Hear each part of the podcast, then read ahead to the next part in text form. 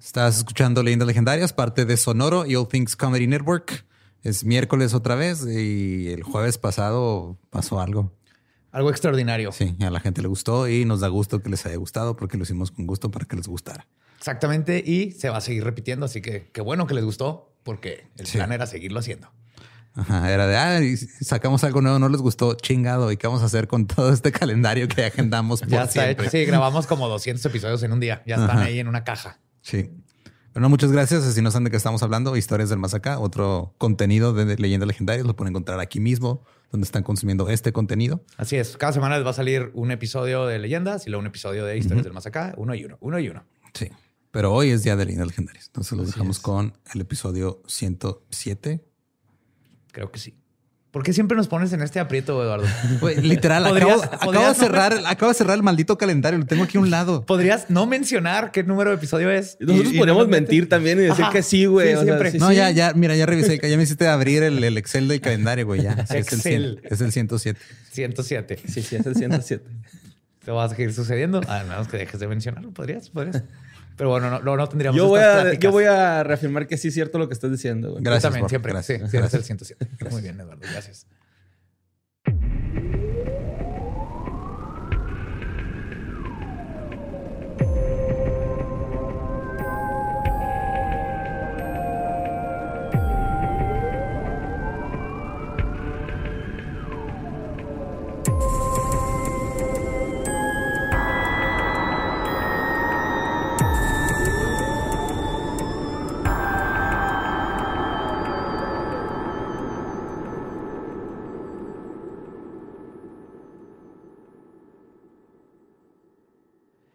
Bienvenidos a Leyendas Legendarias, el podcast en donde cada semana yo, José Antonio Badía, le contaré a Eduardo Espinosa y a Mario Capistrán casos de crimen real, fenómenos paranormales o eventos históricos tan peculiares, notorios y fantásticos que se ganaron el título de Leyendas Legendarias. Estamos en otro miércoles macabroso. Bienvenidos sean todos ustedes a esta nuestra misa.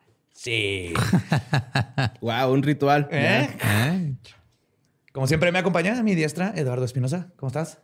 Estaba tenso porque estaba viendo a Borre que se metió una galleta justo cuando empezó a decir el intro, güey. Y dije, no mames, bacán. ¿Lo logrará o no? Y sí lo logró. Sí lo logré.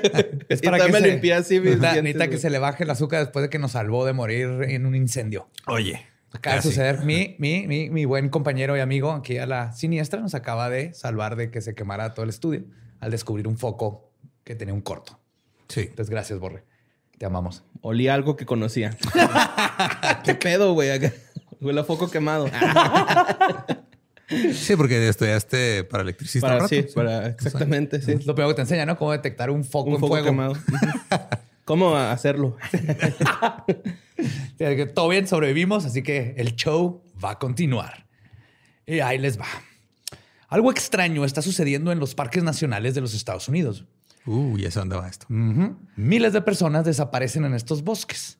La mayoría de estos casos pueden ser explicados por caídas en barrancos, hipotermia o simple estupidez de meterte en un bosque sin saber lo que estás haciendo. Es más común de lo que creen. La gente uno que se, llama el monte de la muerte, ¿no? Sí, aparte. hay mucha gente que se pierde aquí en la Sierra de las Desapariciones. Qué raro, ¿no? Sí, yo voy. Traigo un Gatorade y una granola. No necesito más, güey. Y mis Uggs. Hashtag senderismo.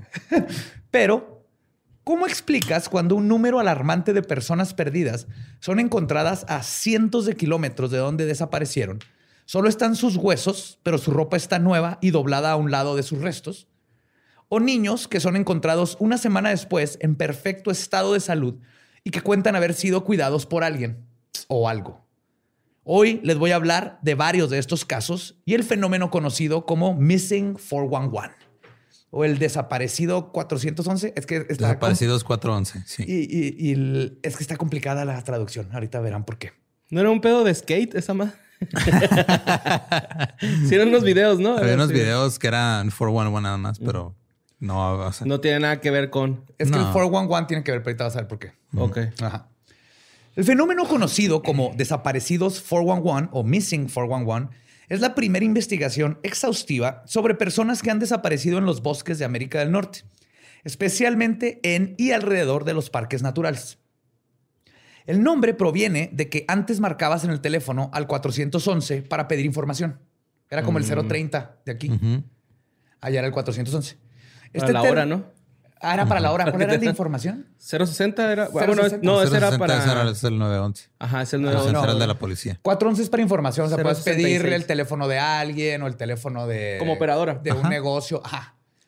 Entonces, este término eventualmente ahora se usa como slang para decir información.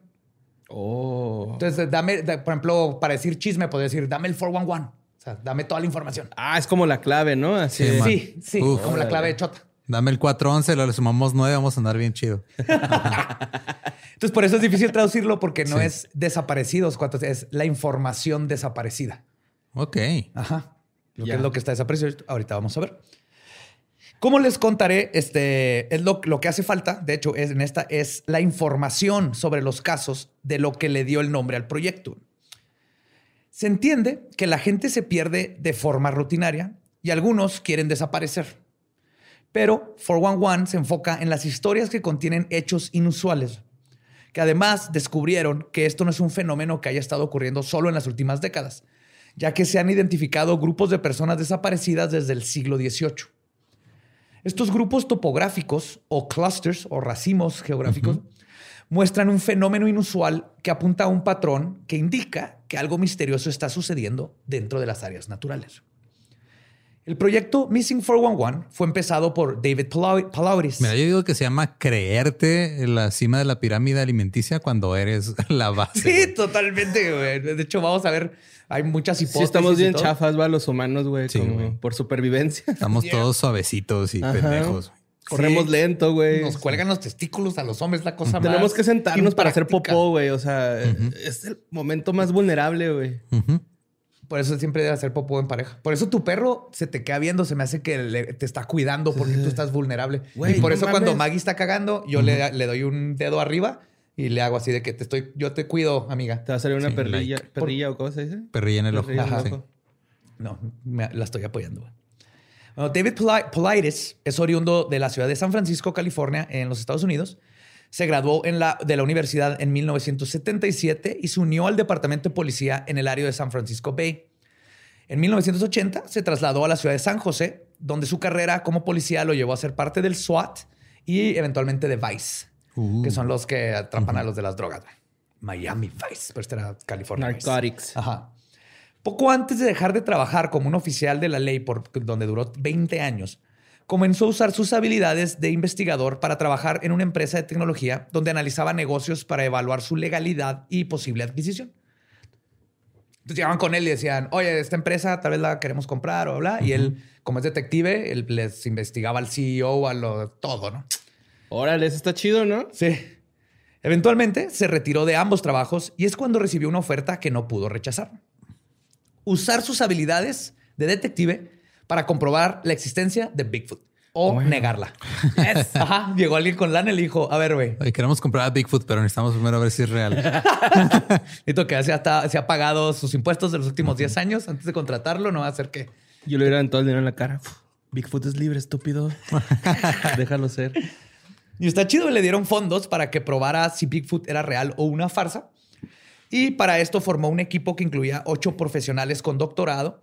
Y después de varios años, más de 100 entrevistas con testigos y cientos de pruebas eh, de ADN, se concluyó el proyecto y los resultados se pueden encontrar en nabigfootsearch.com. Así todo pegado. Bigfoot. Doctorados de cómo usar a Bigfoot para creación y proceso de- en el arte.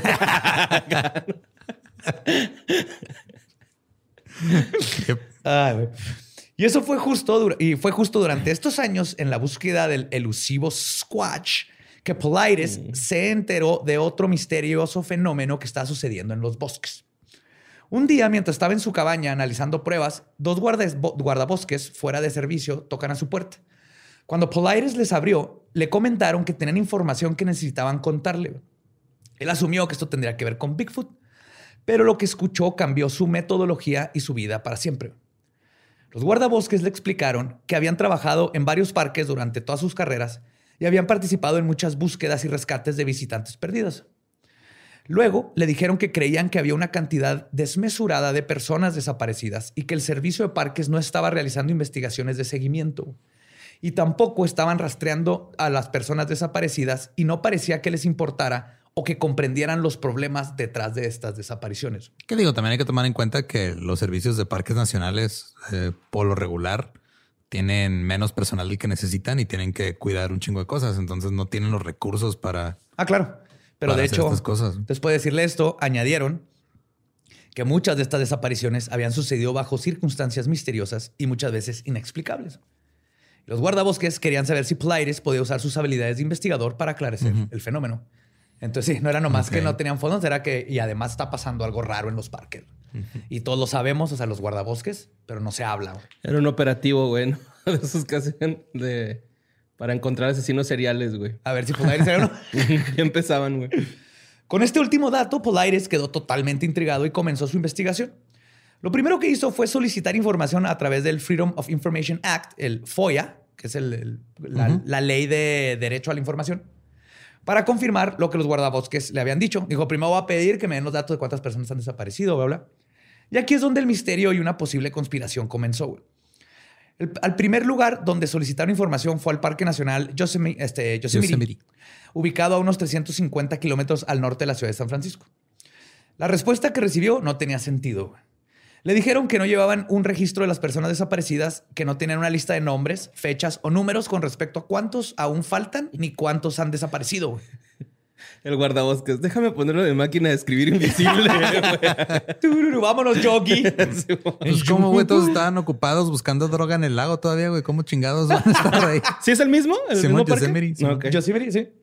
Pensando que quizás era solo una mala administración de Yosemite, pidió información sobre todos los parques nacionales y el Servicio Nacional de Parques le dio esencialmente la misma declaración sobre todo su sistema. 183 ubicaciones, ninguna recopilaba datos sobre estas desapariciones. Los Estados Unidos tiene 400 parques nacionales a cargo del Servicio Nacional de Parques, que a su vez es una rama del Departamento de Interiores y está a cargo de 23 mil personas que trabajan para el mismo. Entonces, cuando empieza todo esto, Polaris dice, a ver, ¿por qué chingados no me dan información? Y empieza a buscar y va a, hacer una entrevista con el quien era el director del 2009 al 2013, Ken Salazar. Polaris le preguntó si tiene récord de las que... Pinche nombre, güey. ¿Ken Salazar? Sí, Aduken. Polaris le preguntó si tenía récord de las personas perdidas y después de una extraña pausa, este, Salazar simplemente le dijo que no, y añadió que no existe un requisito. Que no. Verga, güey, ya ni yo.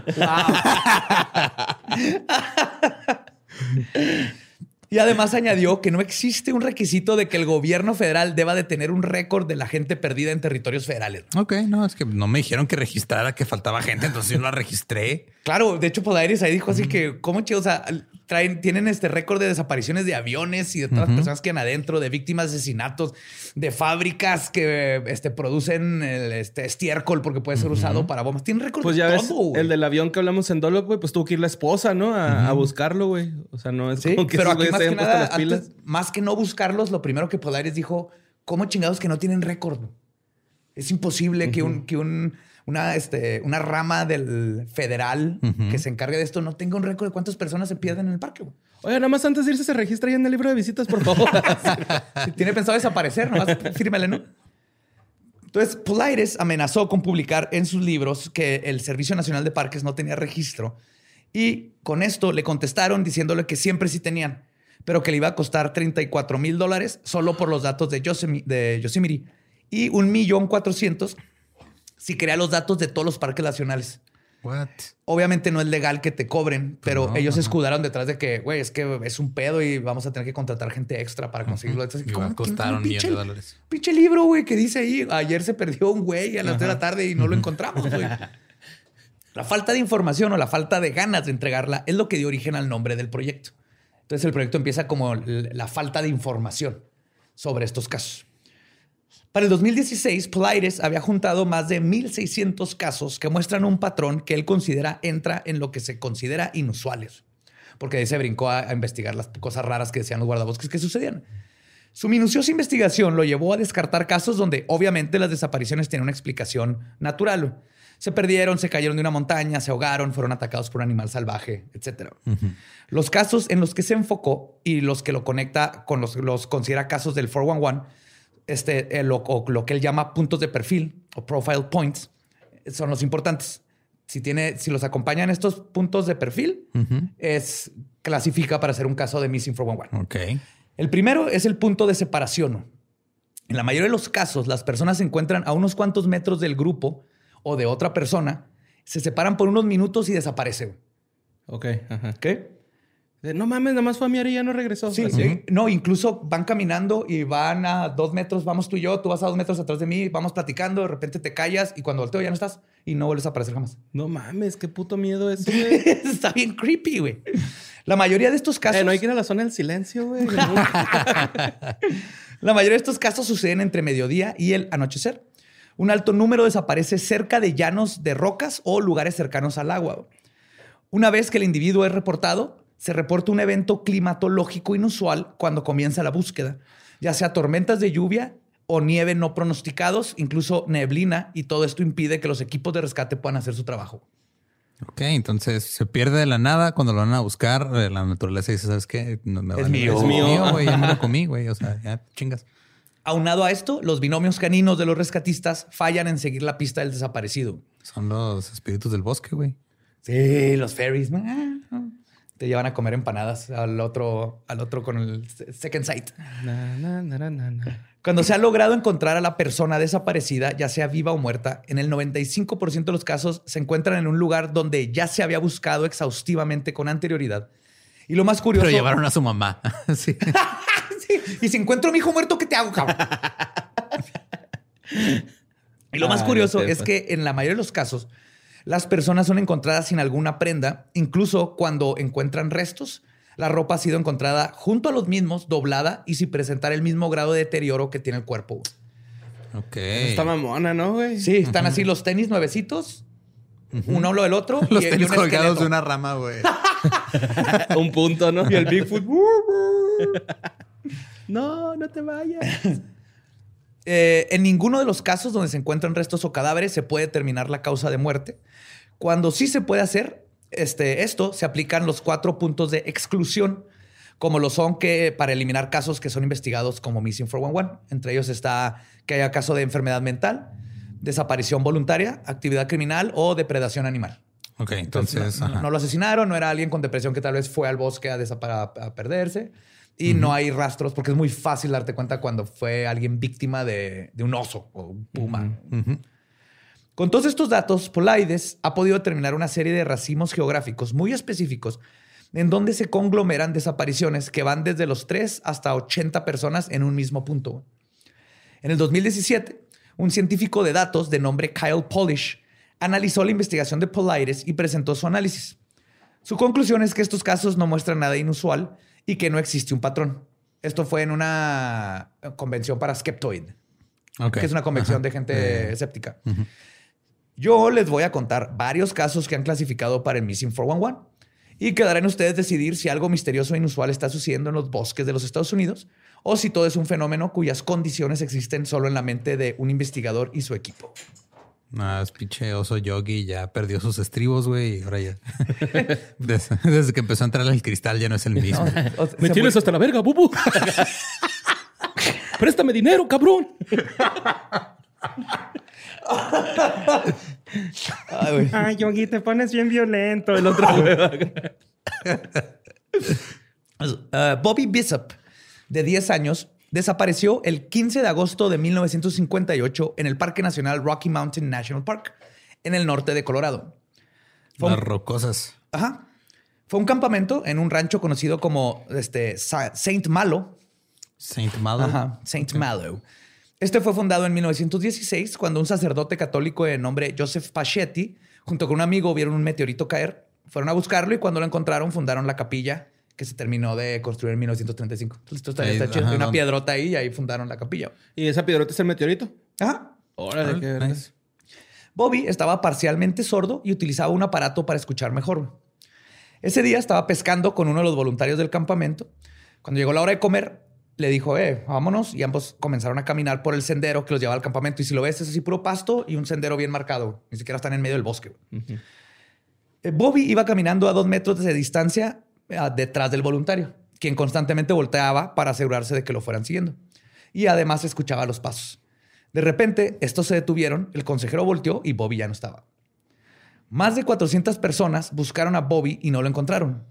Sabiendo que tenía problemas para escuchar, soltaron 5.000 papelitos de un avión que cubrió 2.000 millas cuadradas con instrucciones de cómo regresar y qué hacer en lo que lo encontraban. Sí, pues no le puedes gritar, ¡Bobby! Bobby, ah, ah, está sordo, ah, qué pendejo. Diez días después decidieron detener la búsqueda. Al año siguiente, tres voluntarios del campamento que habían regresado a buscar encontraron el cuerpo de Bobby. Su ropa estaba a un lado este, de él y su aparato para escuchar también y estaba perfectamente así intacto, a pesar de haber estado un año en la intemperie. El lugar en donde lo encontraron estaba a escasas millas de donde había desaparecido y ese mismo lugar había sido investigado minuciosamente en por lo menos tres ocasiones. Ahí, estaba así, había como un richuelito y ahí buscaron porque era lo más cercano. Nunca vieron a, Bobby. Otro caso que involucra a un niño es el de Keith Perkins, de dos años. Él desapareció el 10 de abril de 1952 en la zona de Ritter, en Oregon. Su madre, Edna Perkins, estaba de visita en el rancho de sus papás para Pascua. Había nevado bastante y un día Keith y sus dos hermanitos mayores fueron a ver a la nueva vaquilla al establo. Cuando les hablaron para comer, llegaron solo los dos más grandes que le llevaban dos y tres años de diferencia. Cuando llegan, le preguntan por el hermanito y dicen que salieron corriendo del granero, pero que Keith corrió para el otro lado. O sea, está la casa, el granero dieron, está enfrente. Dieron la vuelta por el otro lado. Por el otro lado. Ajá. Edna inmediatamente sale, va a buscarlo y ya no estaba. Ya no estaba. Y ahora, el rancho en el que estaba tiene un tamaño de ocho campos de fútbol americano, de terreno abierto. Entonces ella, todavía hay luz, está el granero, sale y en ocho campos de fútbol no ve a su hijo. Y era para verse, güey. Era, eh, tardó un minuto, güey. Un niño no atraviesa ocho campos de fútbol más rápido que corre, al menos que fuera Messi. Tal vez ah, Messi. Yo creo que ni Messi, güey. Sí, ya casi perdiéndose, pero sí. Entonces ya desde ahí está, está raro. Le dijo, pues, ¿dónde está? Inmediatamente después este, de que ah, fueron a buscarlo, Inmediatamente hablaron a búsqueda y rescate y unas 200 personas llegaron lo más rápido que se pudo. Buscaron durante toda la noche y luego encontraron sus huellas a 5 kilómetros de cómo vuela el cuervo hacia el oeste. Me refiero a que como vuela el cuervo es derechito, pero está lleno de piedras y plantas y no te puedes ir derechito. Será más de 5 kilómetros lo que tuvo que haber caminado para dejar esas huellas. Creo que está nevado. Y además, eh, la distancia recorrida y el terreno por esta parte está cubierto de maleza casi impenetrable. Las huellas se detenían abruptamente en medio de la nada. Che niño aprendió a volar, güey. y si esto no es lo suficientemente extraño, más tarde Bobby fue encontrado ocho kilómetros hacia el este de donde habían estado sus huellas. lo que querría decir que el niño de dos años tuvo que haber recorrido 13 kilómetros en la nieve en temperaturas bajo cero lo encontraron boca abajo, Su cara estaba rasguñada, su ropa estaba trozada. Se había perdido a las 12 de la tarde y lo encontraron a las 7 de la mañana. 19 horas en la intemperie. Y esos 13 kilómetros de cómo vuela el cuervo, como les decía, es imposible atravesar ese terreno caminando. Incluso el experto en sobrevivencia, Les, Stroud, no sé si lo conocen, sale en Discovery Channel y así. Me suena. Pues es como un este es un Bear, Grylls, que no se toma su pipí. Eh, ajá, que no se toma su pipí. Es más serio. Pero él sabía de esta historia, intentó hacer el recorrido que debió haber hecho el niño y él tenía luna llena cuando, cuando se perdió este, el niño no, y no pudo ver nada y no pudo ni recorrer así ni un por ciento de lo que hizo el niño porque no son pinos, es maleza, es así como chamizos y. ¿Sabes con qué me estoy tripeando? Que a lo mejor lo agarró un pinche águila o algo así, ¿no? Por los rasguños en la face. Pero eran rasguñitos como de gato. Porque ah, de hecho el niño este, parecían así como. Está vivo. Uno, a un lado de su cuerpo estaba su chamarra y sombrero. O sea, está tirado boca abajo, está la chamarra y sombrero. Ah, no está vivo. Fue eh, que fue lo primero que vio uno de los buscadores. Cuando escucha que lo encontraron, el padre Bobby corre, levanta a su hijo y está vivo. Ah, es todo, güey. Sí, güey. Y les digo, fuera algunos rasguños en la cara y en la ropa, que este, y la falta de su zapato, faltaba un zapato encontraron. Clásico de los niños. Estaba en perfecto estado y consciente. Y Bobby no recuerda absolutamente nada. No sabe, dice, salí del granero y ahora me encontraron tirado ahí boca abajo. Ay, Bobby. Pobre. Ajá. Se inyecta asteroides. ya les va este, güey. Jared Atadero, de tres años de edad, desaparece el 2 de octubre de 1999 en el Parque Nacional Comanche Peak Wilderness en el estado de Colorado. Su papá, Aline Atadero, tenía una tienda de conveniencia en el área de cabañas y le, le dio permiso a Jared y a su hija de seis años, Jocelyn, de que fueran a hacer senderismo con un grupo de turistas regulares del área.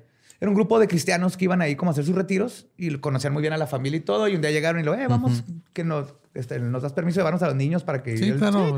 Ah, no, no llevan este, botas, chamarras. No, no, Dios nos protege. y de hecho iban por un área, era puro viejito, güey. No viejito, viejito, pero ya gente grande que no iba a andar en, lugares peligrosos. Pero el papá no se le hizo raro, no, era la primera vez. Pero como es común en estos casos, el niño iba con el grupo y en un momento los adelantó unos metros, justo lo suficiente para que lo perdieran de vista. Se iba por el caminito, dio como una vueltecita. En menos de un minuto llegaron a la vueltecita y ya no estaba. Lo buscaron por un tiempo y cuando no lo encontraron, hablaron los guardabosques y le avisaron a su papá. A pesar de llevar binomios caninos con un centenar de voluntarios buscando e incluso un helicóptero con el sistema FLIR, que es el Forward Looking Infrared, como cuando en los videos que están buscando a alguien en, la noche que se ve, traían, ajá, bueno, se ven como blanco brillantes. El niño no fue localizado. Y de nuevo, una tormenta no esperada azotó el área la noche de la búsqueda. Justo cuando empezaron, una tormenta así que nadie esperaba y que tuvieron que detenerse por un día entero. Casi tres años después, el 4 de junio del 2003, los experimentados senderistas Rob Osborne y Gareth Watts estaban caminando por lo que se conoce como el Big South Trail, que es uno de los caminos que van por el sur y son de los más difíciles. Porque este camino atraviesa un llano de rocas, es un chorro de rocas bien delgaditas que pisas y se resbalan. Uh, ok. Ajá. Recorrieron unos 600 metros por el inclinado y estrepitoso terreno y cuando llegaron a una altura de aproximadamente 170 metros de altura, o sea, 600 metros inclinado, pero a la altura de 170 metros. Se toparon con algo que no esperaban. Los zapatos de Jared estaban uno junto al otro. No mostraban ninguna señal de haber pasado por el terreno que debió haber atravesado el pequeño para llegar a donde estaba. A un lado de ellos estaba su chamarra completamente intacta y su pantalonera volteada o pantalón pants volteada al revés. A esta sí le faltan pedazos que habían sido extraídos por roedores y aves. Es que te decían. Sí les gusta el poliéster, las ardillas. Además, había un solo diente sobre un tronco y estaba la parte de arriba de su cráneo, así puesta en el tronco, con un diente honrado. Nomás como la mollerita, así, y un diente. Las autoridades determinaron que la causa de muerte fue un ataque de gato montés. Ay, pinche gato montés con toc, bueno, así te vas a vestir, voy a hablar tu ropa y lo voy a chingar. No mames, güey, qué pedo. Es un gatoc montés. Pero obviamente eso no explica por qué la ropa no tiene sangre ni manchas de dientes o ni marcas de dientes o garras.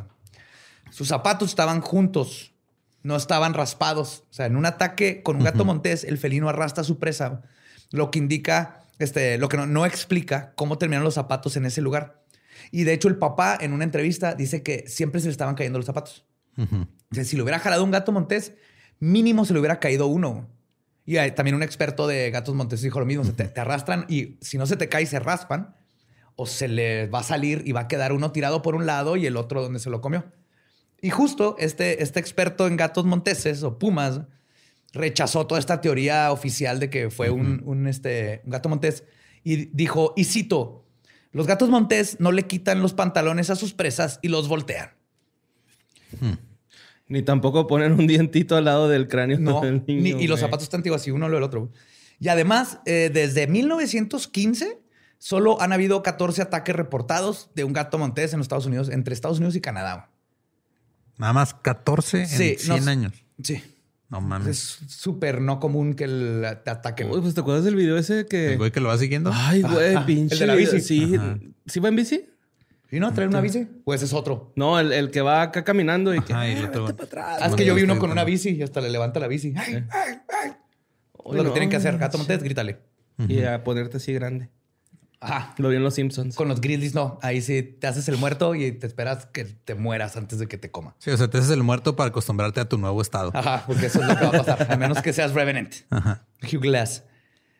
Y no solo los niños son víctimas de este fenómeno.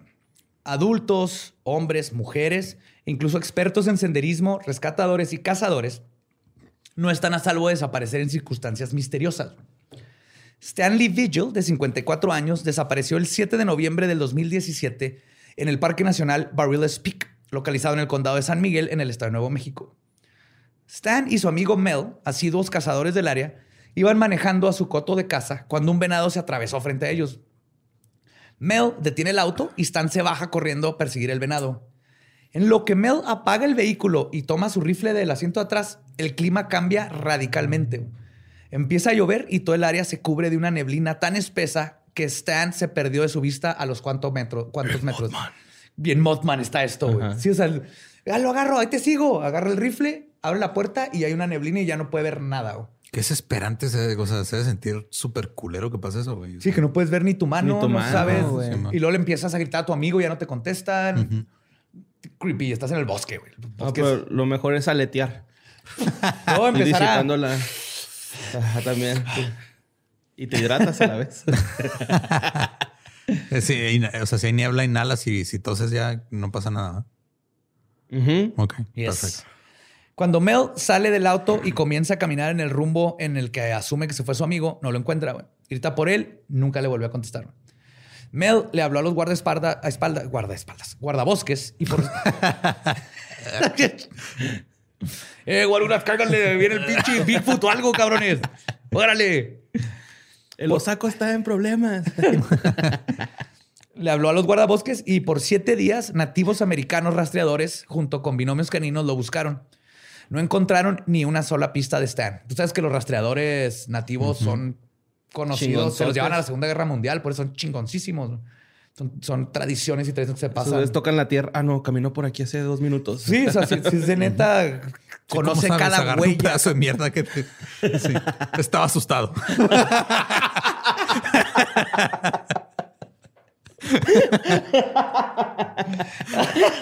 Qué verga. Ah. Cinco meses después de su desaparición, un policía en su día libre se dirigía junto con su hijo a pescar y encontraron el cuerpo de Stan. Mira, papá, lo que pesqué. Señor. ¿Lo puedo quedar? Y luego ahora cuando pasas baila. Es un pez cráneo. ¿Pez cráneo? Ah. El cuerpo de Stan tenía algunas fracturas en las costillas y cráneo. La autopsia oficial determinó que murió ahogado pero su cuerpo fue encontrado a 14 kilómetros del cuerpo de agua más cercano. Ah, cabrón. Los rastreadores nativos dijeron que este fenómeno es algo que es conocido en su cultura desde hace miles de años. Y ellos lo describen como algo que ha existido desde antes de que hubieran humanos. Y para ellos es un fenómeno natural, pero desconocido. Es un, Canguros. del... Esos güeyes ahogan, güey, a sus presas. Sí. Y luego se los llevan 15 días. y, les, voltean los pantalones. Pues traen, bolsita, güey. Por ahí se lo guardan y luego se lo llevan. Preste esos kicks nuevos. Está bien chido esto, sir. si estás en el bosque y llega este un canguro a decirte que qué bonitos tenis, ya abriste verga. Ya te eh, compa, ¿traes la hora? eh, préstame ah, cinco baros, güey. Otro caso que tiene una conexión con el agua fue el del señor Rivera de 79 años de edad, quien fue a casar con su hijo y su nieto al campamento de casa cerca de Hunt Lake en Manitoba, Canadá. Salieron este, a las 6 de la mañana. El señor Rivera, iban, era tradición familiar. O sea, era de que o sea, ahorita era el, abuelo, era el abuelo, hijo y nieto. Y antes era, pues, él llevaba a su hijo y esta era, seguían con la tradición. conocen perfectamente toda esa área de toda la vida. A las 6 a.m. el señor Rivera se instaló en su puesto de casa, que son estas como sillas que ponen los árboles. Ajá. Para cazar, ¿no? Sí. Sí, sí. sí. Sí. Sí, sí. No, no, no esperan a unas personas y lo, ¡Ey, están casados! Tú aceptas a esa persona que está lado de ti como... Sí, a ver, venado, puedes besar a la novia. Y este, él se queda ahí mientras los otros dos hombres iban a acechar. Cómo funciona es que alguien se queda en un punto y los otros se abren y luego empiezan a caminar hacia el punto donde está el, que está acechando. Ajá, porque si no le dan ellos, lo asustan hacia donde está alguien más que lo va a encontrar. Es una técnica de, cacería, ¿no? Entonces, el más viejito, por lo general, pues el que se cae cómodo en la, en la silla, güey. que ya estaba, ya era el abuelito, güey. Ajá. Pues a las 10 de la mañana, el hijo regresó al estrado, como había dicho, pero su padre no estaba ahí. La primera vez que no encuentran, siempre está ahí porque es parte de la técnica que ya platicaron todos. Su hijo y nieto lo buscaron y gritaron su nombre, pero todo fue en vano. Después de no encontrarlo, llamaron al sheriff y al servicio de eh, Al-Qaeda, de alcalde, perdón, en Maine. Cabrón. Sí, está llamando usted a Al Qaeda. Buenas tardes, ¿en qué puedo ayudarle? No, No, pues, quiero no- bombardear algo. Ah, claro, lo pasamos. Si quiere bombardear a alguien, pique uno. Si quiere Pique uno. aterrorizar algo, pique dos. Dos. Si quiere encontrar a su amigo perdido, pique tres. El día se inició, este, ese día se inició una búsqueda y no se encontró nada. Al día siguiente, los buscadores voluntarios encontraron su cuerpo a dos millas de distancia de un antiguo depósito de agua. Lo encontraron boca arriba, en menos de a seis metros de la orilla, flotando. No traía botas, no traía camisa. Y cito, para llegar a este embalse, Rivera tuvo que viajar dos millas cruzando una cresta salpicada de salientes rocosos y cantos rodeados. En otras palabras, Estaba en la pues, verga. está en la verga. Ellos llegaron por helicóptero y dándole la vuelta a esa madre. Sí. El forense local especuló que se quitó las botas y la camisa porque estaba caliente por la caminata. Todos dijeron, eso no tiene sentido. Nada, güey. Porque estaba a menos 8 grados centígrados, güey. Y lo que se quitó eso porque tenía calor y luego se metió al agua a nadar con pantalones. Sí, es. Mira, la demencia senil funciona de mis formas misteriosas. Pero ahí te va lo más cabrón de todo, güey. La causa de muerte fue un ataque al corazón. No tenía agua en los pulmones, a pesar de que lo encontraron flotando en el agua. ok. Y nunca encontraron ni su rifle, ni sus botas, ni su camiseta. Eso está raro. Ajá. Oh, yes. Y nomás se va a poner más raro. Acompáñenme en este. Gente en la- vieja, la conspiración. Haciendo de las suyas. Ah. y dentro de los más de 1600 casos que se han investigado, hay unos que desafían la lógica de manera espectacular. Uno de estos casos es el de Constantinos Dani Filipidis, que fue encontrado vivo después de perderse una semana. Pero aunque haya sido encontrado vivo, su caso sigue siendo uno de los misterios más grandes. Constantinos es un bombero de 49 años de edad desde Canadá y había ido a esquiar con sus amigos en febrero del 2018. Esto acaba de pasar. Ay, güey, si dejan los bomberos en Canadá, ¿no? Qué chido. Pues casi que se puede quemar ahí, todo está un chorro Pues frío, sí, ¿no? aparte, ¿qué más vas a hacer en Canadá? O sea, es o esquías o no. Pero, o sea, la nieve no se va. Ahí va a estar. De hecho, ellos fueron a las montañas Whiteface, que están ubicadas en el estado de Nueva York, allá al sur. En un punto de su esquiada, le dijo a sus amigos, aguántenme, voy a mi auto rápido por mi celular. Nadie lo volvió a ver. Seis días después, apareció vivo en la ciudad de Sacramento, en el estado de California. Ok. a casi 5000 kilómetros de distancia de donde desapareció. Traía puesto su traje de esquiar con tu y su casco. No traía identificaciones, nada más traía una tarjeta de crédito en la bolsa, con la cual compró un teléfono nuevo, pero tardó un día en poder recordar el teléfono de su esposa para poder hablarle y decirle lo que asumo que comenzó con, no me vas a creer, mi amor, pero Sí. A ver. Ok. Lo último que recuerda Constantinos es ir por su celular y luego estaba en California. What? cree que llegó ahí pidiendo ride en un camión. Pero por más que las autoridades buscaron algún chofer que le hubiera dado ride a un hombre con pinche traje de esquís, güey. O sea, es como que bien fácil de. Yo creo que hasta el mismo trailero pudo haber así como, traigo. Nunca se ha encontrado a nadie que diga, "Ah, yo supe de alguien que recogió a un esquiador y todo. Pues eh, nada en esquís, Pues, obviamente o se fue sea, esquiando. hasta Eso ahorita- suena a una fuga psicológica, güey. O sea, Eso es lo que, lo que dicen, pero las fugas psicológicas pasan como en .008%, ni siquiera están porque lo leí. Es rarísimo que pase, es, es algo que sigue investigando. Entonces, es una posible explicación. También este, amnesia temporal.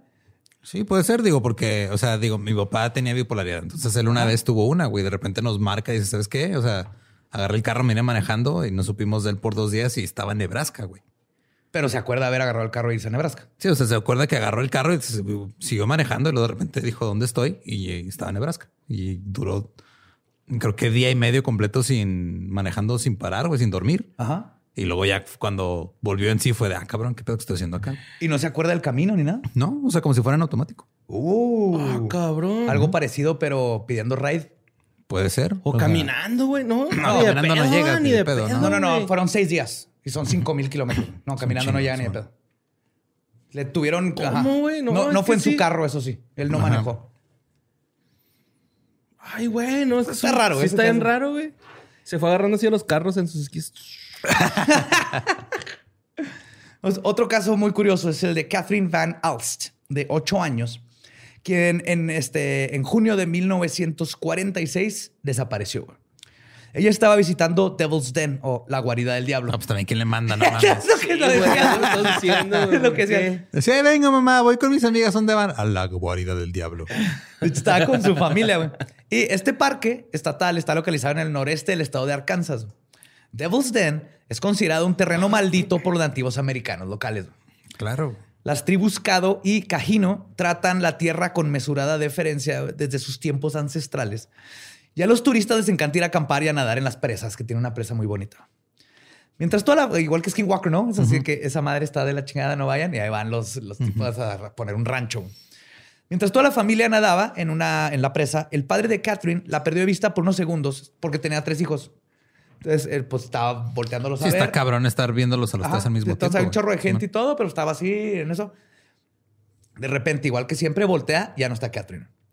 En cuanto desapareció, se formó un equipo de buscadores entre la gente que estaba en la presa y al poco tiempo se le unió un grupo de profesionales y guardabosques.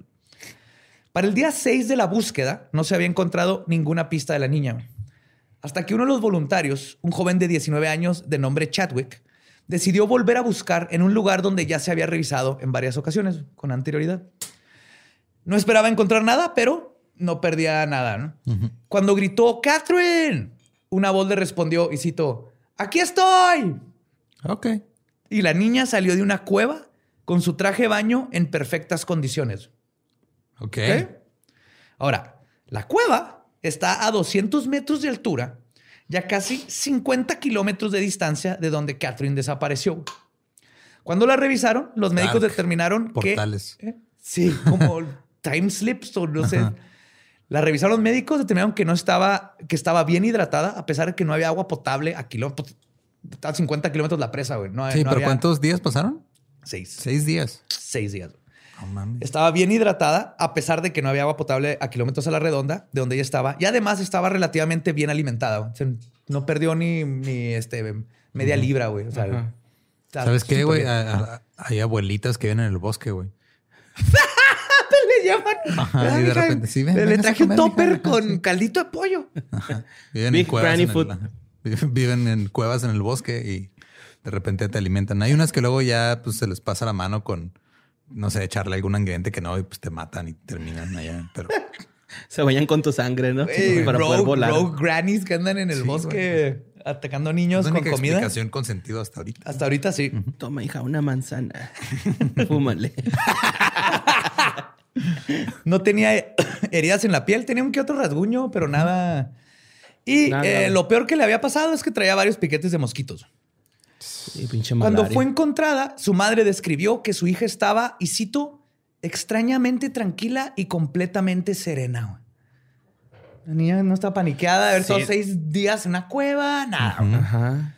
Este, descripciones, oh, perdón, que no esperas escuchar sobre una niña de 8 años que pasó seis días en el bosque, que tuvo que haber caminado 50 kilómetros en traje de baño y descalza, y luego escalar 200 metros por la cara de una montaña para meterse en una cueva.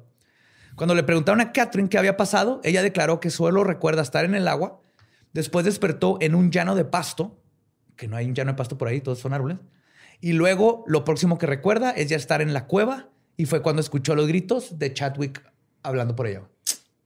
Y no tenía noción del tiempo ni nada. Nada, de, nada. ah. Para ella fue un, un día, un ratito. O sea, estaba en el agua, se despertó, estaba en el pasto, como que se volvió a dormir. Está en la cueva y gritan y sale, "Ah, aquí estoy. What the fuck. O sea que Bigfoot usa cloroformo, ¿no? ¿Cómo se llama? para, para que no lo delaten, güey.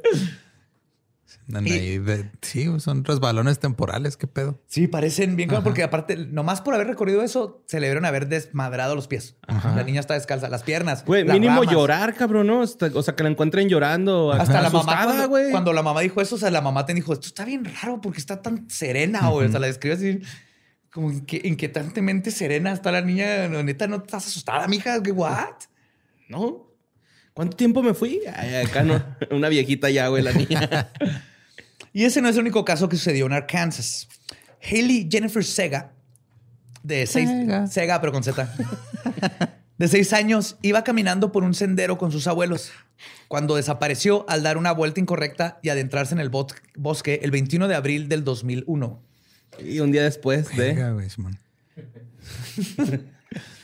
Cientos de voluntarios se unieron a la búsqueda, incluyendo binomios caninos y helicópteros, formando el grupo de búsqueda más grande en la historia del estado de Arkansas. Pero Haley no aparecía. Los binomios lograron detectar el rastro de su olor, pero lo perdieron llegando a una carretera.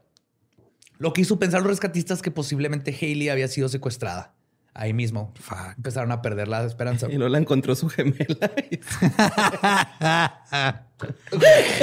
Se pusieron de acuerdo. se pusieron de acuerdo para... Ajá, cambiar de lugar. Ay, Pero ese no fue el caso. 51 horas después, dos locales del área en Mula, William Jeff Villains, este, Villains y Liet James, que habían decidido salirse del área principal de rescate para ayudar a buscar. Este, ah, es que fueron con los rescatistas, que ya tenían ahí días y todo. Cuando tú te pierdes en el bosque, los rescatistas llegan y dicen qué edad tenía, eh, peso, todo. Y de ahí sacan como una proyección que dicen, ok, es un niño de 5 años. Aunque sea súper activo y traiga toda la pila, lo más que puede correr, si fuera corriendo, es Es tantas tanto. millas. Entonces vamos a empezar a buscar en estas millas a la redonda, ¿no? Esa es la búsqueda principal. Y, por ejemplo, si es un senderista profesional, pues pueden ampliar la, la milla, bla, bla. Entonces tenían ya ellos así como el grid principal y no habían encontrado, se habían expandido y no habían encontrado y llegaron estos dos en la mula y dicen, nosotros tenemos toda la, aquí somos, aquí vivimos, es ahí en las, en las Ozark, en las montañas Ozark. Ah, Simón. ok. Dijo, creemos que sabemos por dónde puede andar. Y todos así de que, sí, gracias, compa. Nosotros tenemos gráficas y, y ellos de que, ok, chido, pues nos vamos a ir a buscarla. Y van. Y de repente este, van siguiendo un- el río por una parte y voltean y está una niña tranquilamente sentada en la orilla del arroyo mojándose los pies con su camisa de la NASA, que era fan de la NASA. Ah, Sí. Cuando le preguntaron si era Hailey, ella les contestó que sí. Eh, los dos hombres dieron una coca de dieta y un pudín de chocolate y la historia tuvo un fila- final feliz. güey. What? Ok. Pero, Pero, ¿Qué o sea, fueron, estuvo dos días y medio perdida, ¿no? sí, ahí voy. con los pies bien así de viejito, ¿no? ya bien remojados. Sí, man. Ahí voy. güey. Pero igual que en los últimos dos casos, lo que tenía que contar la sobreviviente solo hace más inverosímil todo. Cuando le preguntaron a Hailey qué había pasado, ella les dijo que iba caminando con sus abuelos cuando se separó de ellos, por pendeja, y en su pánico siguió caminando hasta que se dio cuenta que estaba completamente perdida. Justo en ese momento, que di- dice, cuando me di cuenta que estaba perdida, una niña de cuatro años con cabello negro y ojos marrón, llamada Alicia, comenzó a confortarla. güey. Hailey, en un video de YouTube que acaba de sacar el año pasado, cuenta su experiencia ya 19 años después. Dice que ella no quiere definir qué o quién era Alice. Dice, Es así que... Pero venía con un conejo, con un gato. Y de hecho, El no conejo cierto. tenía prisa. Y perdón, no era Alice, pero es, Alicia. ajá, Alicia. Pero traía una oru- había una oruga. De hecho, la que vio una oruga fue esta, se me olvidó mencionarlo. Este, la que conté ahorita, Catherine. Catherine, Ajá. dice que en la cueva platicaba con una oruga que tenía ojos blancos. What the fuck? No sé si eso era nomás Ajá. una oruga de, veras que, que platicó con ella o si se refería a, un- a una oruga tipo Alice. güey. A un Mothman chiquito. Oh, baby Mothman. Sí, güey, pues debe haber Mothmans niños, güey. En su larvita ahí. Ay, Mothman no no creció así tan fuerte, güey, como lo está en su monumento. Sí, esas nalgas no son Sí, de la no noche a la son de la mañana. noche a la mañana, son varias sentadillas, güey. Sí. Entonces Hailey en, en su video ya grande cuando cuenta todo lo que pasó dice, yo no, no le voy a poner nombre, pero pasó. Esto es lo que me pasó y les voy a contar nomás lo que me pasó con, con Alicia. güey. Entonces dice que Alicia le enseñó canciones y le contaba chistes para calmarla. güey. Y también fue ella quien le ayudó a Hailey a llegar al río. Y de hecho, esto, pues cuando los papás le empiezan a preguntar y los dos dicen, no, pues Alice, Alice, y me contó. Y ella empezó a cantar canciones que los papás sabían que no se sabía. Les empezó a contar Ajá. chistes que los papás de, de dónde chingados aprendiste estos ¿Qué? chistes, Está güey. bien alburero. ¿Qué te pasa? ¿Dónde están los papás de esa niña? Sí. Ay, las canciones. Estoy ansioso de veras. Entonces Alice también le ayudó a llegar al río, que es donde la encontraron. Porque le dijo, vámonos al río porque ahí es donde te van a poder ver si andan buscándote. Ok. Y él le dijo que se subiera una piedra y ahí donde la encontraron fue por Alice. La cosa es que ella estaba como en la altura de un barranco, en la parte de arriba.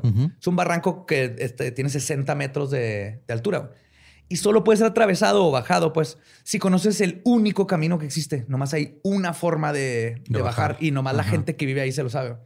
Y fue Alice quien le dijo no solo dónde estaba el camino, sino que en partes incluso Alice sostuvo a Haley o la ayudó a trepar o a bajarse por lugares muy altos. Ala, qué pedo.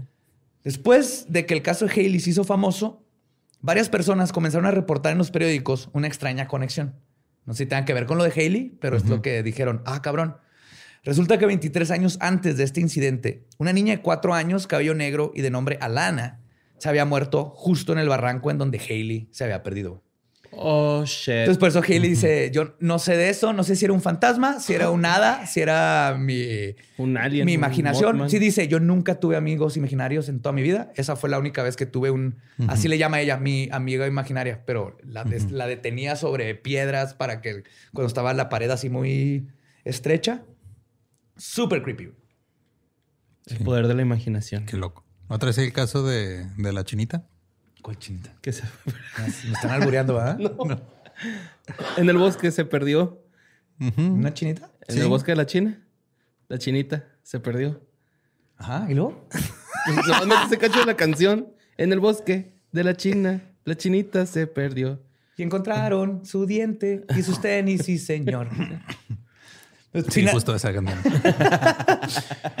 Y finalmente, eh, no me, no me acordaba de esa canción. No me acuerdo de esa canción. Y finalmente, en 1959, en las. ¿Qué? ¿Me Mi deberías saber? agrura, güey. No escuchaste. Perdón. Creí que te has ofendido que no me sabía esa canción. No, no, no. Me dio una agrura. Finalmente, en 1959, en las Smoky Mountains, localizadas en la frontera entre Tennessee y North Carolina, en el sureste de los Estados Unidos, Dennis Lloyd Martin estaba con sus dos hermanos, su abuelo y su padre. El papá los estaba viendo jugar escondidas frente a él. Vio a los niños esconderse detrás de un árbol cada uno. Estaban, no sé, a cuatro o cinco metros, sin mucho de distancia. Se pone atrás de un árbol, están jugando a, eh, no me ves. Cuando les dijo ya que salieran todos, porque iban a ir a comer o algo, todos se presentaron menos Lloyd.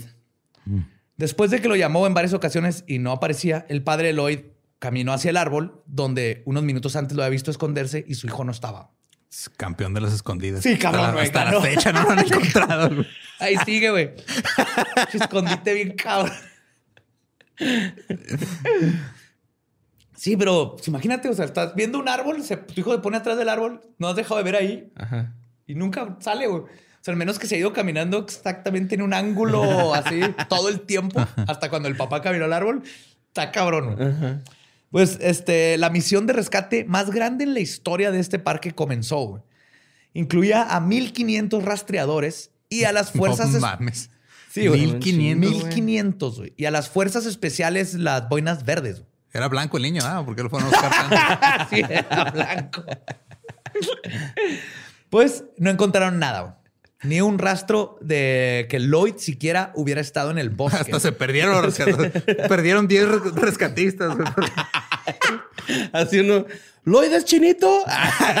No, ok. No, regrésalo, regrésalo. madre. Se no es el, el mocoso que estaba buscando. No. No.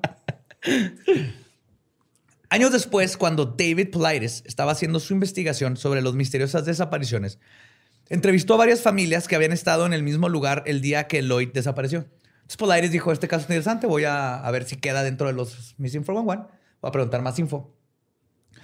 Una de estas familias que entrevistó era la familia Key. Ellos le contaron que ellos habían estado ahí a unos tres kilómetros de donde sucedió todo. Y dicen que ese día, mientras estaban acampando, escucharon a un niño gritar.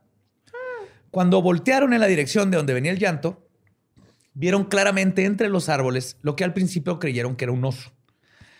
Lo extraño es que el oso iba corriendo de una forma que describen como de una persona y sobre su hombro traía un niño. Cuando esto sucedió, fueron a reportar lo que vieron con los guardabosques, pero fueron ignorados completamente.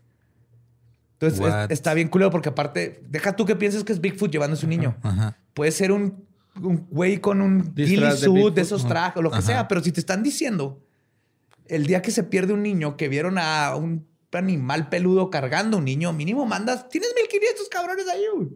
Mínimo mandas a uno a checarlo, güey. Pero no, nunca lo revisaron. ¿Y luego? Y nunca apareció el niño. O sea, lo traía como costal y no Ajá, fue nadie. literal, así. Y el niño iba gritando, iba así. Chicos, tenemos ahí en volta, ¿qué, güey? Acá corriendo a madre. No, güey, ¿por qué? Y, y tal vez le estaban echando la culpa a Bigfoot y era un vato que quiere hacer quedar mal a Bigfoot. Pero el punto es que, para empezar, cómo desapareció el niño desde ese árbol a que luego lo vieron tres kilómetros después en los hombres. Puede que sea otro niño, pero ¿cuáles son las probabilidades? que desaparece un niño aquí y luego Bigfoot lleva a otro. El Bigfoot dice, ¡No! Este es Jaimito, este, Este es otro. bueno, yo soy Es bueno". compa". Se está cagando, lo, va- lo está llevando al baño. Güey, ¿y nadie corrió atrás del mono o qué? No, güey, tú irías contra un... Se fueron luego, luego a decirle a guardabosques. Ah, no mames, pues ya, ¿cuántos son?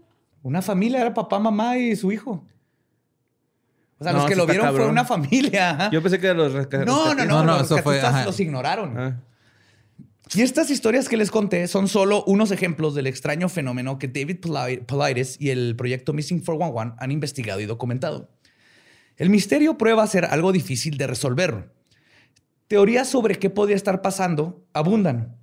Algunas apuntan a asesinos en serie que merodean y acechan en los parques nacionales. Vestidos de uh, Bigfoot. Sí, sí, que puede ser, por ejemplo, que tal vez lo confundieron con un Bigfoot, pero traía un traje de sniper que le llaman el ghillie suit. Sí, sí. Es que como todo peludo para- ajá. Otras hablan de la extraña coincidencia entre la locación de estos racimos geográficos que coinciden con conocidas bases militares y sus túneles. Ujú. O sea, si También los- visto como un mapa de desapariciones y mapa de este, este, cavernas no exploradas, ¿no? Que también coinciden. Coinciden, es lo mismo. Sí. Ajá, la mayoría de estas entradas No a túneles son mames. cavernas no exploradas Ujú. y coinciden, los pones arriba y es, es que son círculos muy extraños. O sea, dices, hay, hay toda esta área. Técnicamente las desapariciones deberían de estar más como distribuidas. Ujú. Pero no, hay, hay lugares muy específicos donde así nomás en esta área se han perdido 90 personas. Y de esas 90, 30 es- son bajo circunstancias extrañas. Entonces, ese es el círculo. Tiene algo y luego resulta que si lo pones arriba de un mapa de los Estados Unidos, hay una caverna no explorada o un túnel de una base militar o algo así. Ajá. Ajá. Güey, ¿por qué? Sí. Gente subterránea, güey. Ahí andan chingue, chingue. Simón. Los nativos americanos, como les platiqué, lo atribuyen al espíritu del bosque, criaturas y fenómenos desconocidos pero naturales de este mundo. Otras hipótesis tienden más hacia lo paranormal, deslizamientos temporales, Bigfoot o incluso extraterrestres. Porque no mames, o sea, tardé un chorro en, en investigar esto, porque son tantos casos que es difícil escoger. Porque hay unos que literalmente parece que algo lo agarró de un lugar y luego lo dejó caer en un. Porque tiene todos huesos rotos en una montaña inescalable, literalmente inescalable sin, sin el equipo. Ujú. Y encuentran su cuerpo allá mero arriba, como si alguien y casi roto de que como que algo lo dejó caer en la montaña. Ajá. Águilas. ¿Qué tienes con las águilas? Pues es que no te acuerdas de ese video que se hizo viral donde agarra Ah, un sí. morrillo, güey, Es que se lo man. lleva. Pues está cabrón. Ese es falso, pero sí puede hacer es un águila. Sí, güey, pues si agarran los ha pinches pasado. chivos, güey. Los- que escalan. Yo he visto de chihuahuas. ¿Perritos chihuahuas? A los chihuahuas, hasta a los halcones se, lo- se los llevan. Tienes que Ah, tener sí. cuidado si ves. no te Por aquí hay rías. un chorro, güey. De que está un poquito gracioso. Sí, Qué triste. Qué ver si se callan o qué. Digo, nada contra los chihuahuas. Yo tuve uno. Era un Sí, chihuahua sí. del infierno. Odiaba a Gabe, la mordió una vez, creo. Pero... Pero es sí, tu no se perro, es tu callaba, perrito. güey. Yo viví con una chihuahua también, que era mi roomie, Bachita. Y también era bien escandalosa, güey, pero ya no hasta agarraba confianza y era chida. Bachita. güey. Bachita. sí. Ah, qué buen nombre, güey. Pero quizás la razón por la que este misterio es tan fascinante y tan difícil de resolver es justamente porque no hay una sola explicación que aclare todos los casos, sino que son justo varias de estas teorías las que están causando el fenómeno y que no todos los casos están conectados. Pues sí, o sea, los reptilianos no son. No, aquí sí no hay teorías de reptilianos, al menos Sí. que vivan en una de esas bases o cuevas. Por eso digo que no son. Ya vi lo que estás haciendo ahí. Lo único seguro es que sea lo que sea que está sucediendo en los parques nacionales de los Estados Unidos y Canadá, es algo fascinante y espeluznante al mismo tiempo. Ah, no hay que ir nunca. No, a mí me da más miedo pensar en los bosques, por ejemplo, aquí en México, donde ni siquiera tenemos los guardabosques y ese nivel No de control. Pues no. No, no hay, no, hay, no hay este dinero. De hecho, ese va a ser la, la próxima gran este, crisis. Le van a empezar los fuegos forestales, como les ha pasado en California, así. Y aquí, Ah, sí. aquí no tenemos equipos de bomberos como en Australia, ni estamos preparados. Sí, Pero, el punto es que si allá donde hay cierto récord, que no lo quieren soltar, pero mínimo tienen a guardabosques y gente que, que va acumulando estas historias. Es que si así, o sea, digo, yo he ido a varios parques nacionales allá en, eh, pues, sobre todo en Nuevo México Ajá. y en Texas. Y si nada más andar solo, güey, o sea, ándate con cuidado, porque pues, sí, Sí. o sea, hay poca gente y te, o sea, ahí mismo te dicen, ah, bueno, por allá no te vayas, este, este camino sí está marcado, cáele por allá. Y, o sea, nada más yendo así tú solo, de todos modos es de qué pedo. O sea, de repente te, te pierdes en chinga, güey. O sea, este, yo, Sí, sí, es fácil. o sea, tú dices, ah, no, pues vine caminando para acá y luego ya me regreso por donde venía y luego de repente terminas este, media milla, que me pasó así media milla donde estaba el campamento donde estamos acá en Nuevo México. Pero sí me regresé por donde, ¿qué pedo? güey? A nosotros nos pasó igual en la sierra de Chihuahua. Estábamos en una cabaña y bajamos mi amigo y yo y encontramos un río. Dijimos, ok, nomás hay que seguir el río y cualquier cosa es, nomás nos regresamos por el río y subimos a la cabaña. Ujú. El problema es que no nos acordamos en qué parte del río fue donde empezamos el viaje, ¿no? Entonces de regreso no encontrábamos, algo nos iba estoqueando. No sabemos si era un animal, un depredador o algo, pero Ay, ah, entre las, las plantas, oías que algo se estaba moviendo y nos iba siguiendo. No sé si era un gato montés o... Un pinche vato, homie, no mames, está más gacho, güey. Vato Montes. Sí, güey. ¡Ese mi borre! ¿Qué anda haciendo? Ey, ese, estás perdido, ¿no? Acá, güey, imagínate. ¿Te gustan tus tenis ese? Oye, en Krill debe de haber también un chingo de es que en así. claro, güey, luego imagínate en la selva, por ejemplo en Colombia, así tienen que ver todas estas historias. No sé de allá si tengan, este, pues en todo Sudamérica y Centroamérica donde hay selva. Acá en el norte tenemos los bosques y todo. Tiene que haber historias que no conocemos. Tío, yo esa vez nos salvamos, se nos hizo de noche. Nos perdimos. Perdidos fueron como tres horas, porque el resto del tiempo andábamos no perdidos. ¿Sí entiendes? Sí, pues no sabían que estaban Sí, perdidos. a partir de que dijimos eh, estamos perdidos, fueron ¿Qué como pedo? tres horas. Ajá. Y nos salvó, íbamos caminando y de repente se oye así a lo lejos. fum, bum, bum. Dijimos, pues hay que seguir eso. Se oye mínimo como civilización.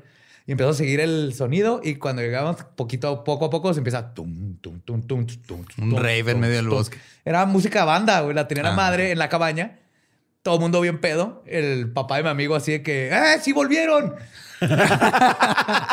Dice, ya había ahí, porque había ahí unos este, rarámuris pisteando. Así que ya iban Ay, a- son buenos, ¿no? Para pistear, cabrón. Y así que ya estaban listos para ir. Les íbamos a dar una hora más y luego íbamos a mandar a estos dos a buscarlos. No mames. Pero no, sí lo logramos. Nos salvó la música banda, güey. La música banda nos salvó la vida de esa noche. Ok. Pero sí, te- el punto es que te pierdes bien fácil. Y Sí, además- sea, aunado a eso, le agregas que de repente pasan cosas más extrañas que están documentadas y no puedes explicar si está de, ah, mira, pues Está creepy. Padre. Y ajá, Así que si alguien del- sepa de historias de México, del bosque. debe haber un chingo, güey. Ajá, de este tipo de casos estaría para empezar a conocerlas y recopilar porque, Sí, güey. por ejemplo, eh, Polaris se dio cuenta que en Europa también encontró datos de casos muy similares con las mismas cosas, que encuentran la ropa. Entonces es un fenómeno aislado a Norteamérica, nomás que ahí es donde empezó a investigar. Y en México tiene que pasar también y en toda Sudamérica. Y si está en, el- en donde ha investigado Polaris, lo ha encontrado, pues tiene que haber en, en las partes donde todavía no investiga. Eh. Y si quieren leer más casos de esto, váyanse a www.canammissing, Canam de Canadá, North América, America, missing.com. Y el, ah, pues ahí los libros se los ponemos en los show notes, pero empiezan ahí con Canam Missing y ahí están todas fotos y datos y mil No cosas. mames. Ya me dio miedo ir a los bosques. Sí, vos, está bien padre, pero sí, sí son de esas cosas que Mi morra se lanza, güey, acá a buscar hongos. Es hermoso. La última vez que fuimos a acampar, Gaby y yo, nos salió un jabalí. Esa madre Y también. esas madres son peligrosas, ¿no? Son bravas, La última vez que fui a acampar, que iba con mi mamá, con mi hermano, con, con mi hija, y andábamos por ahí cerca aquí en Nuevo México y nos fuimos así a explorar, Sofía y yo, y encontramos un chingo de popó de oso, entonces nos regresamos. ¡Wow! Wow. Sí, man. ¿Pero no, la- no te trajiste? No, Es buena suerte, ¿no? Supongo. Si te cagan el hombro, pero si la encuentras ahí, no. Güey, creo, creo que lo peor que te puede pasar es que te caga un oso en el hombro que está arriba de ti, güey. ¡Ah, fuck! Güey, el drop bear es la peor amenaza de... Dropper, yes. Como ninja está. Oh, fuck, que me vio. y te rompe el cuello. Y te da clamidia porque son parientes de los koalas. Pues, esa fue la historia del fenómeno Missing 411. O Está- 411. ajá. Está bien muy interesante. loco, güey. Yo, yo, bien yo- chido. ajá, ya había dicho yo que no tenemos que haber grabado el episodio 29 en el bosque, pero ustedes no me hicieron caso, güey. Ahora quién sabe dónde está. Eh, recuerden que nos pueden seguir en todos lados como arroba leyendas podcast. A mí me encuentran como arroba ningún Eduardo. A mí me pueden encontrar con Mario López Capi. Y ahí me encuentran como el Va Diablo. Manténganse curiosos. Nuestro podcast ha terminado. Podemos irnos a pistear. Esto fue palabra de Belzebú.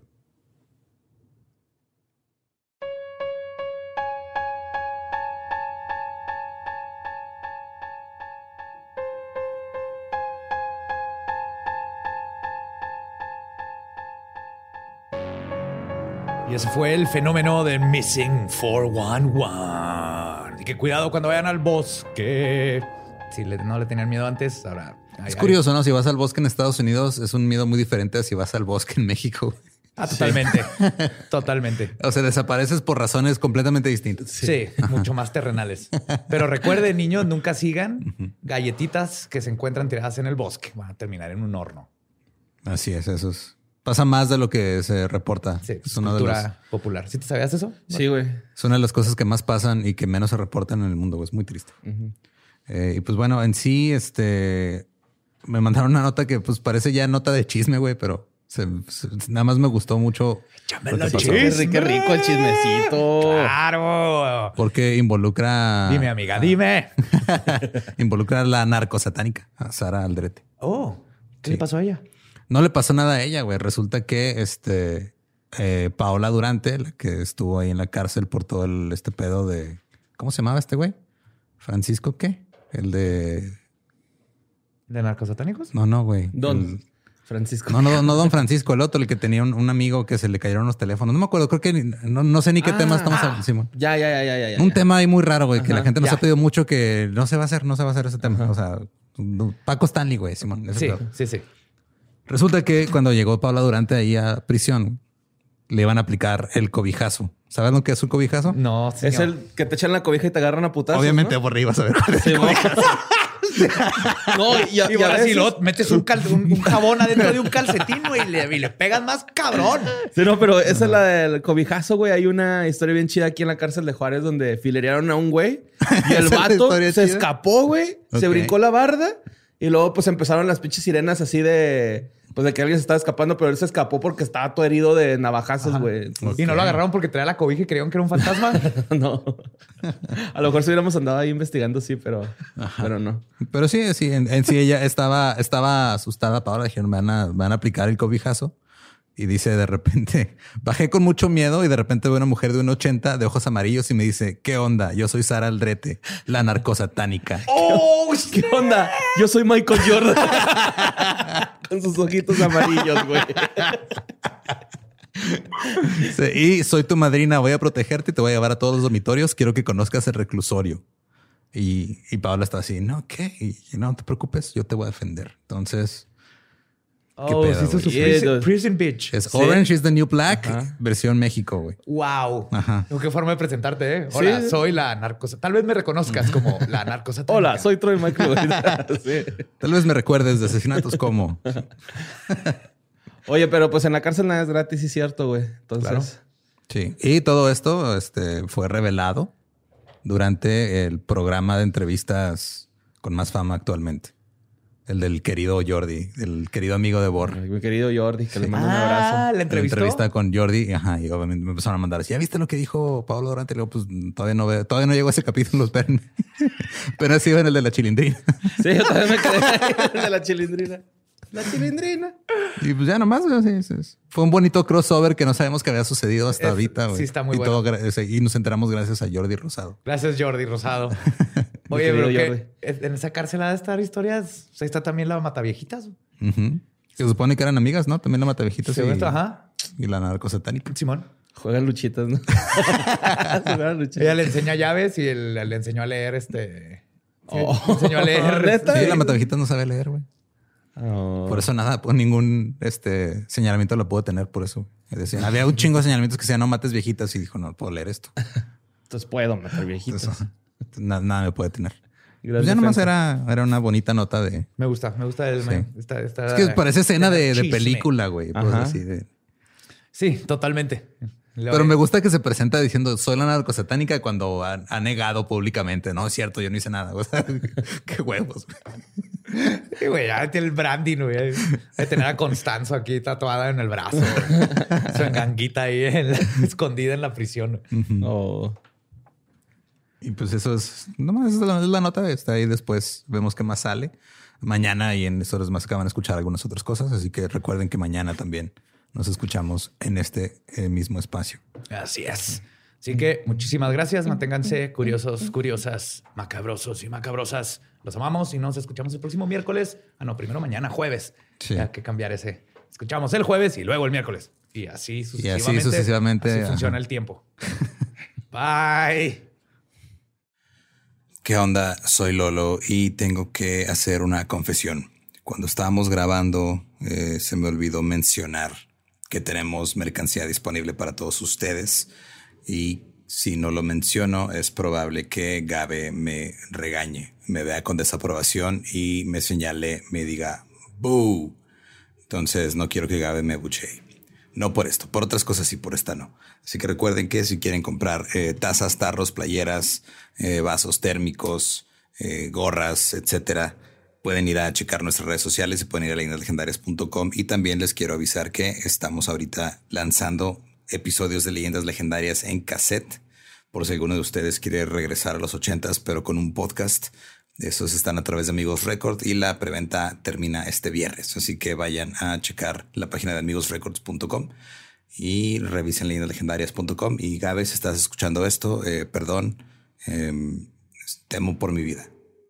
With everyone fighting for attention, how can your business stand out and connect with customers? Easy.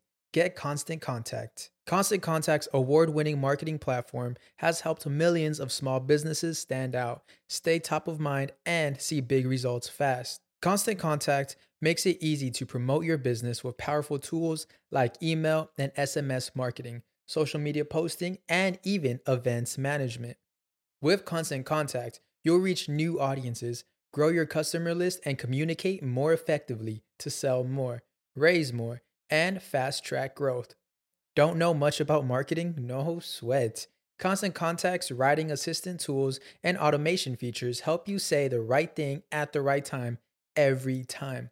Plus, you can send with confidence, knowing your emails are actually reaching your customers thanks to Constant Contact's best in class 97% deliverability rate. I'm a small business owner and I believe that this is a great tool for other small business owners. In small businesses, you need to create a team. And if you're starting by yourself, Constant Contact can be the team that you need. Tackle any challenge with Constant Contact's expert live customer support. Plus, everything's backed by the 30 day money back guarantee. So get going and start growing your business today with a free trial at constantcontact.com. Just go to constantcontact.com right now. Constant Contact, helping the small stand tall. ConstantContact.com. Hey guys, it is Ryan. I'm not sure if you know this about me, but I'm a bit of a fun fanatic when I can. I like to work, but I like fun too. It's a thing. And now the truth is out there. I can tell you about my favorite place to have fun Chumba Casino. They have hundreds of social casino style games to choose from, with new games released each week. You can play for free anytime, anywhere. And each day brings a new chance to collect daily bonuses. So join me in the fun. Sign up now at chumbacasino.com. No purchase necessary. BGW. Void were prohibited by law. See terms and conditions. 18 plus.